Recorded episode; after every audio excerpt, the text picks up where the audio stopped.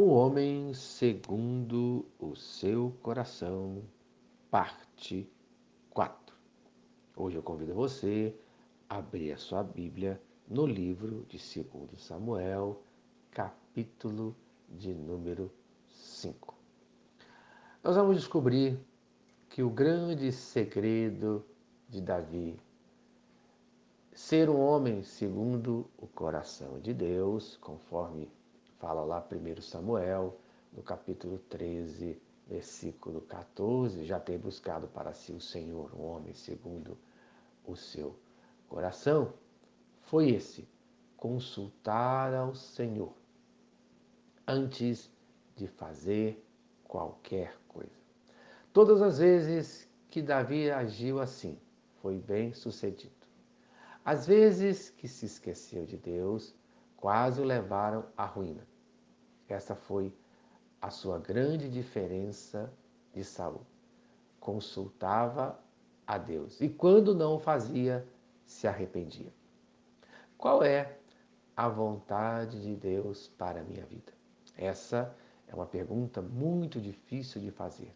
Você já fez essa pergunta de forma honesta para Deus?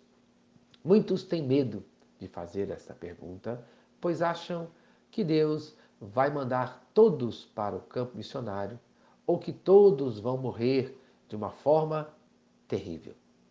Mas mesmo que isso fosse verdade, onde entra aquele versículo que fala: a vontade de Deus é boa, perfeita e agradável.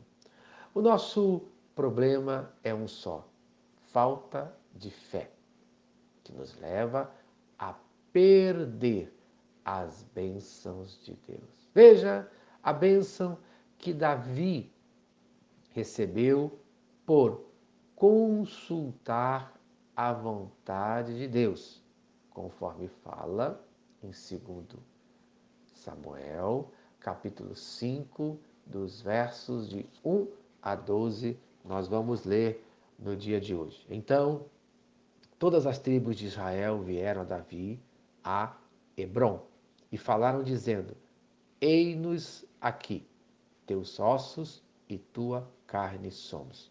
E também dantes, sendo Saul ainda rei sobre nós, eras tu o que saías e entravas com Israel.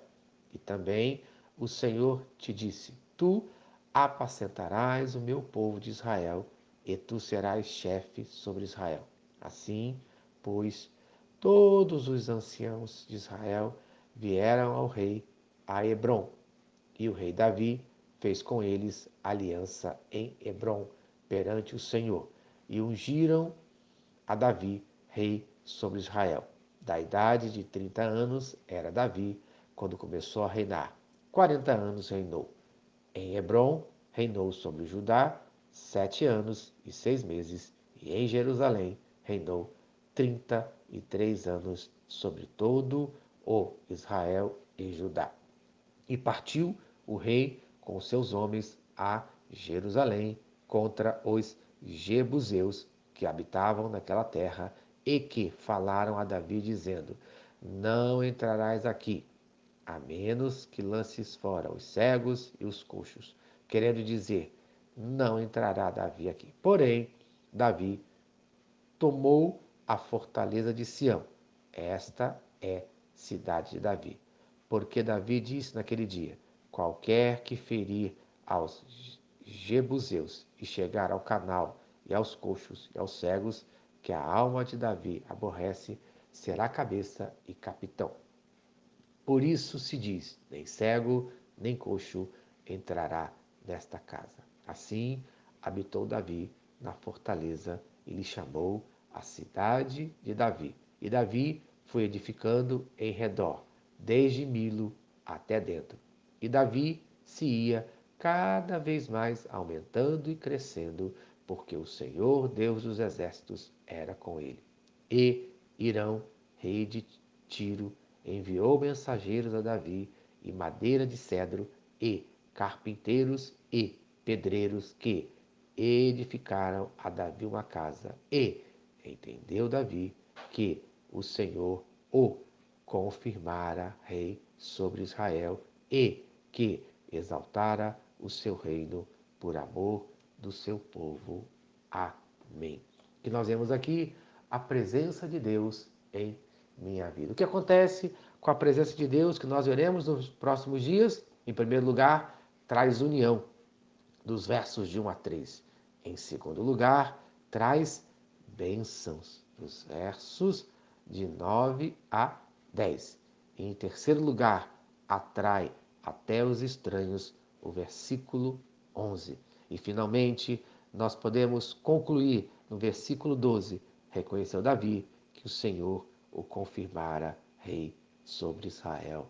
Amém. E você, sabe a vontade de Deus para a sua vida? Aquele que sabe a vontade de Deus para a sua vida é abençoado no nome de Jesus. Amém e amém. Se esta mensagem abençoou a sua vida, compartilhe com quem você ama e venha fazer uma visita em nossa igreja. Vamos orar? Pai querido Deus de amor, obrigado por mais um dia de vida. Abençoe a cada ouvinte hoje, descobrindo a sua vontade. Que a sua vontade agora abençoe a vida de cada um de nós e que todos aceitem a sua vontade. No nome de Jesus. Amém e amém. Eu sou o pastor Eloy, sou pastor da Primeira Igreja Batista em São Miguel Paulista, localizada na rua Arlindo Colasso, número 85, no centro de São Miguel Paulista, São Paulo. E lembre-se, Deus no controle sempre.